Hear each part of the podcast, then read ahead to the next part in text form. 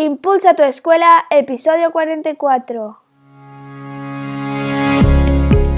Bienvenidos a Impulsa tu escuela, el podcast para los que creemos que la educación se puede transformar, para los que buscamos nuevos retos y caminos como docentes, para los que queremos dar un impulso a nuestra escuela, a nuestra labor como padres y madres. Bienvenidos a este, tu podcast de educación, Impulsa tu escuela. Con todos vosotros, Ricardo Recuero.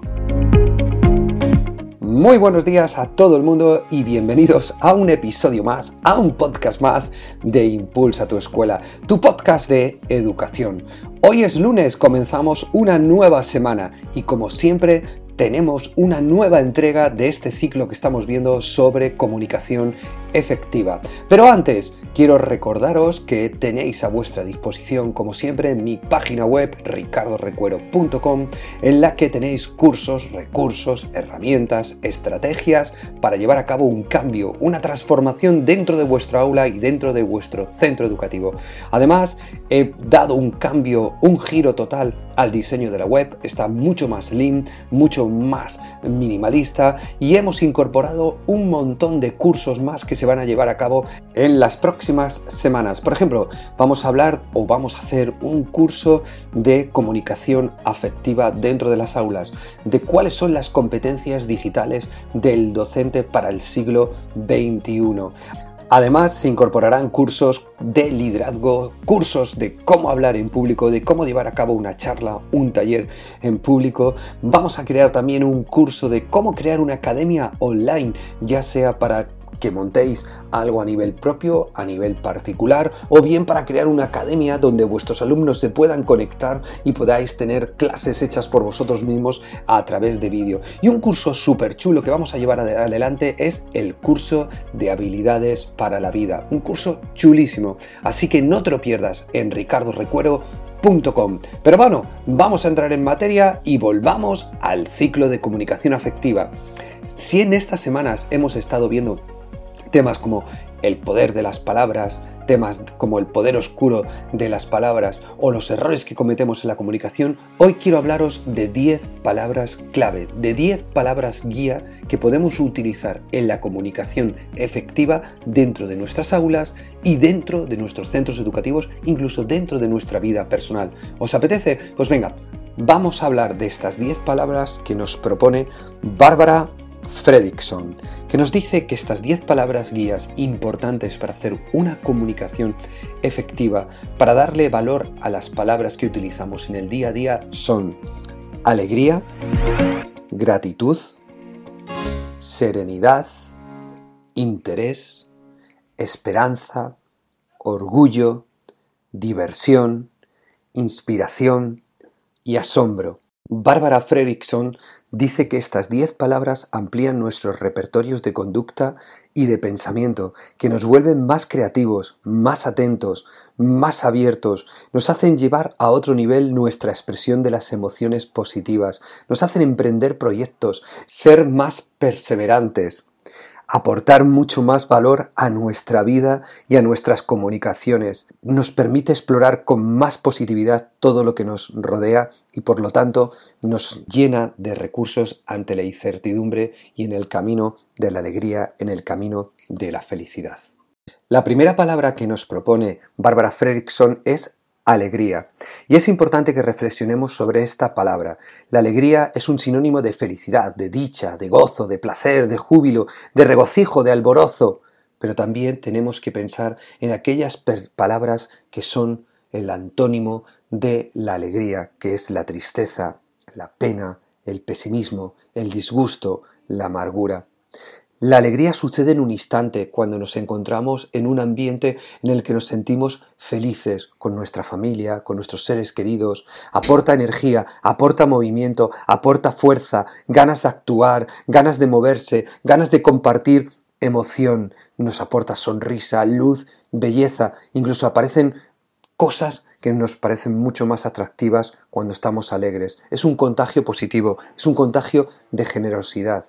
Para trabajar esta palabra habitada, esta palabra tan positiva, yo os propongo un ejercicio práctico que es la sonrisa consciente, que es ensaya tu mejor sonrisa. Es un ejercicio muy sencillo y fácil de aplicar. Consiste en esbozar voluntariamente una sonrisa para aumentar nuestra conciencia hacia las cosas positivas.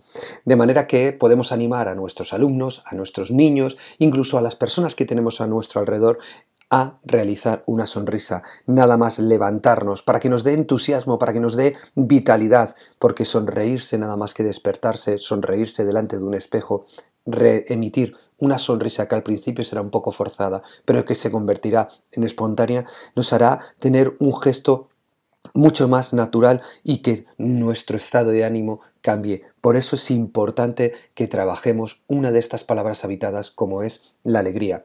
Otra de las grandes palabras o la segunda palabra que nos propone Bárbara Fredrickson es la gratitud. Sabéis que la gratitud es el agradecimiento, el reconocimiento, la correspondencia, pero también hay palabras que son el antónimo de la gratitud, como es la ingratitud, la deslealtad, la falta de reconocimiento o el desagradecimiento. Experimentamos la gratitud cuando valoramos algo que nos ha venido o que nos encontramos como un regalo. La gratitud es un sentimiento que se abre a nuestros corazones, que activa en nosotros la necesidad de corresponder, de hacer algo generoso a cambio, ya sea por la persona a la que estamos agradecidos o por alguien más. Cuidar, ayudar, ofrecer amistad, cariño, amabilidad, bondad, generosidad, amor, simpatía. La gratitud nos mueve a ser generosos, compasivos, empáticos y además despierta en nosotros la creatividad para dar, regalar y ayudar a los demás. No hay mejor ejercicio para trabajar una palabra tan importante como la gratitud como son los tres agradecimientos diarios. La ley del pico final de la que hemos hablado en varios momentos y es que cuando acabe el día escribir en un diario, en una libreta, aquellas tres cosas a las que estamos agradecidos. ¿Por qué? Porque estos tres agradecimientos nos harán irnos a la cama de una manera positiva, de una manera vital y además nos, nos permitirán encauzar el día siguiente desde la noche anterior. La tercera palabra propuesta por Bárbara Fredrickson es la serenidad, que es una palabra importantísima y más hoy en día en el día a día que vivimos, en esta tensión, en esta rapidez, en este estrés que vivimos. La serenidad es la tranquilidad, es el sosiego, es la calma, es el aplomo, la moderación, la entereza.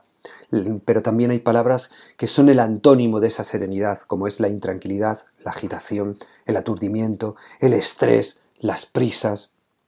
La serenidad está relacionada con el estado de calma, de la autocomprensión, favorecen la atención y nos hacen disfrutar del momento. Igual que la alegría, la serenidad se da en un ambiente en el que nos, nos encontramos cómodos, en un ambiente familiar, en un ambiente seguro. ¿Qué ejercicio podemos realizar para trabajar la serenidad o la palabra serenidad con nuestros alumnos dentro de nuestra clase? Hay un ejercicio práctico que se llama la pausa consciente y es cuando realizamos una pausa en mitad del día, cuando paramos, cuando tenemos que estar conectando con una atención plena para respirar, para observar, para escuchar lo que tenemos alrededor. Esta pausa nos hará tomar conciencia del día a día y de nosotros mismos. La cuarta palabra que nos propone Bárbara Fredrickson es el interés. Ya sabéis que el interés es la tendencia, la inclinación, la curiosidad, el apego, la predilección, el valor, la utilidad. Pero también hay palabras antónimas al interés, como es el desinterés, la pasividad, la apatía, el cansancio, la desgana. Algo nuevo, distinto, misterioso atrae nuestro interés, nos inspira, nos motiva, nos da alegría y energía para llevar a cabo un descubrimiento. Es muy importante tener o mantener, mejor dicho, el interés en nuestros alumnos, porque eso les hará tener una actitud activa, positiva y que nos permita llevar a cabo mejor nuestra labor dentro del aula. Para ello, el ejercicio propuesto para trabajar el interés es la escucha habitada. Y en la escucha habitada podemos hacer ejercicios tan potentes como con preguntas como ¿cómo te ves dentro de 10 años? ¿Qué personaje te parece positivo y qué personaje te parece negativo? ¿Qué profesiones te gustaría desempeñar? ¿Y qué trabajo nunca jamás te gustaría realizar? Os vais a sorprender de las contestaciones que os dan vuestros alumnos. Os vais a sorprender de aquellas miradas, gestos, incluso hasta de su postura corporal a la hora de contestar estas preguntas.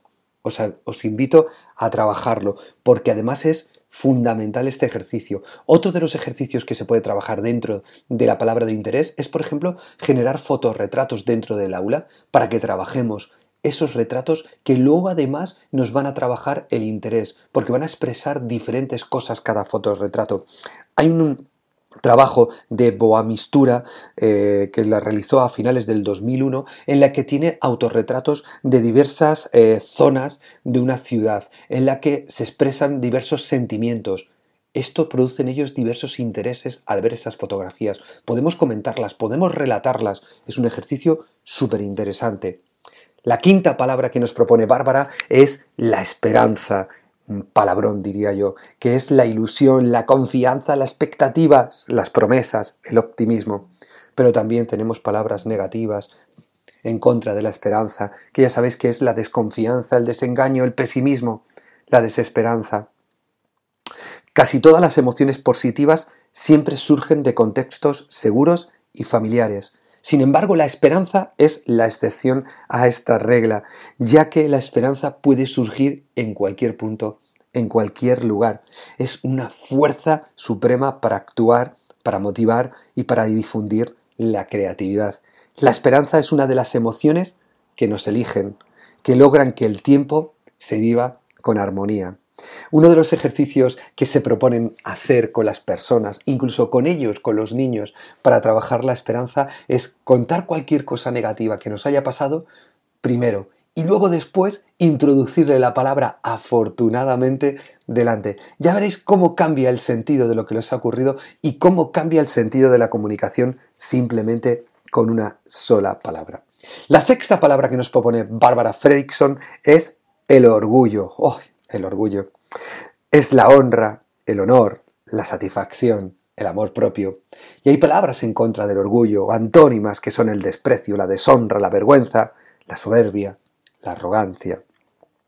Siempre sentimos orgullo tras un éxito personal, tras un éxito profesional, que nos resalza nuestras nuestro trabajo, nuestro esfuerzo, nuestras capacidades. Pero es verdad que el orgullo muchas veces tiene una connotación negativa porque se mezcla con la arrogancia, con la soberbia, con la prepotencia. Y es algo que tenemos que trabajar mucho, puesto que la palabra orgullo puede ser algo muy positivo si se trabaja muy bien. Para trabajar el orgullo dentro de un cole o dentro de un aula o con personas o con profesores, podemos trabajar un elemento fundamental que es la agencia secreta y muy especial. En ella vamos a utilizar palabras claves que nos permitan definir cómo se encuentra el estado emocional, por ejemplo, de un profesor o de un niño dentro de la clase. Estas palabras claves nos van a permitir generar emociones y además detectar cuál es el momento en el que se encuentra emocionalmente la persona con la que trabajamos. La séptima palabra es la diversión. Es una palabra maravillosa, es una palabra que nos hace sonreír, desahogarnos, distraernos. Es un momento de placer, de gusto, de recreo. Pero también hay palabras en contra de la diversión, que es el aburrimiento, el desagrado, el hastío, el tedio. Siempre, generalmente, mezclamos la palabra diversión con aquello que nos hace reír. Es un momento social, de compartir alegría, de compartir risas y de pasarlo bien. Para trabajarlo dentro del colegio, para trabajar esta super palabra dentro del colegio, podemos utilizar un taller de emoticonos positivos, en la que los niños pueden dibujar emoticonos de cómo se sienten cada día o en cada momento y poder expresarlo dentro del aula con nosotros, con sus profesores, incluso con el resto de sus compañeros. Incluso podemos hacer un concurso de relatos cortos o de chistes de sentido del humor que nos hagan reírnos. La octava palabra que nos propone Bárbara Fredrickson es la inspiración, que es la iluminación, el entusiasmo, la musa, el arte, la creatividad. Pero también hay palabras antónimas a la inspiración, que es el desaliento, la expulsión, la falta de aire, la violencia, la envidia. La inspiración es una bocanada de aire que llena nuestros pulmones, nuestro corazón, nuestra ilusión, nuestra alegría, porque nos proporciona creatividad, motivación, imaginación. Hay que buscar lo que nos inspira, con qué me siento inspirado, con qué me siento apasionado y a partir de ahí empezar a trabajar esa pasión y esa motivación porque nos llevará a caminos increíbles. El ejercicio más importante que se puede hacer con vosotros mismos y con vuestros alumnos es escribiros una carta a vosotros mismos. Una carta que leeríais en el futuro, en el que os dais unos consejos, en el que contáis cómo os sentís, en el que, contáis aquellas cosas que os gustan, vuestros aprendizajes, vuestras relaciones, vuestras emociones. Os aseguro que es fantástico este ejercicio. La penúltima palabra que nos propone Bárbara Fredrickson es el asombro. El asombro es una palabra maravillosa, que es la admiración, la sorpresa, la maravilla, el estupor. Pero también hay palabras en contra del asombro, que es la repulsión, la indiferencia, el aborrecimiento, la apatía, el asombro generalmente se origina cuando observamos algo que es más grande que nosotros, cuando vemos algo que es súper bello, súper extraordinario. Es una emoción que nos produce grandes beneficios en la educación, porque educar en el asombro, partir del asombro del alumno, es garantizar un aprendizaje totalmente nato. Y aquí podemos hacer multitud de ejercicios, como por ejemplo un mural de admiración y de asombro, en el que pongamos carteles, fotos, relatos de aquello que nos ha asombrado, de aquellos que nos ha llamado la atención. Pueden ser de hechos cotidianos, de días cotidianos, de un viaje, de una actividad que hayamos hecho con nuestros padres, con nuestros familiares. Esto hará que el alumno conecte siempre con el asombro y conecte siempre con la motivación, con la alegría, con el mensaje positivo y por supuesto con un mensaje hacia el aprendizaje. Y la última palabra que nos propone Bárbara Fredrickson es una palabra global que es el amor. El amor no en el sentido romántico, sino el amor que engloba todas las emociones de las que hemos estado hablando. El amor es el cariño, el afecto, el apego, la ternura, la pasión. Pero también hay palabras en contra del amor, o antónimas, que es el, el desamor, el odio, el desprecio, la repugnancia.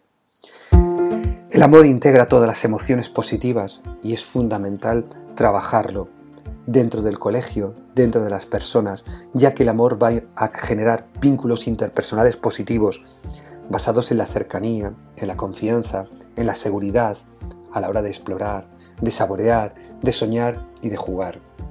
Hay un ejercicio que me encanta, una actividad que le encanta a los niños, que son palabras en las zapatillas. Me contaron una vez una historia de unos jugadores de baloncesto del Real Madrid que eh, uno de sus jugadores estaba atravesando un momento muy difícil en ese momento y sus compañeros decidieron ponerle mensajes en la zapatilla. En la derecha le pusieron sonríe, en la izquierda diviértete y palabras positivas para que estuviera motivado y que para que ayudarle a pasar ese momento difícil. Podéis hacerlo con los niños, les encantan no escribir directamente las zapatillas, sino utilizar posits, porque eso hará que conecten, que se motiven y que generen relaciones interpersonales entre ellos. Si veis, estas 10 palabras tienen un poder mágico, tienen un poder maravilloso para trabajar la comunicación efectiva. Si las trabajamos cada día, mejorará nuestro mensaje positivo, nuestra actitud en la vida y por supuesto nuestro rol como profesores a la hora de realizar el aprendizaje o la enseñanza con nuestros alumnos. Hasta aquí el episodio de hoy. Espero que os haya gustado. Nos vemos el próximo miércoles con una entrevista chulísima a uno de los blogueros de educación más conocidos de este país, que ha recibido multitud de premios y que nos va a permitir realizar un análisis de la innovación educativa, del punto actual en el que se encuentra la escuela. Os hablo de una entrevista a Salvador Rodríguez Ojaos, más conocido como el autor del blog de Salva Roj, que es uno de los blogs más conocidos a nivel de educación de este país. Os aseguro que va a ser una entrevista maravillosa y que os va a encantar. Hasta entonces, nos vemos. Pasar un feliz lunes y una feliz semana. ¡Chao!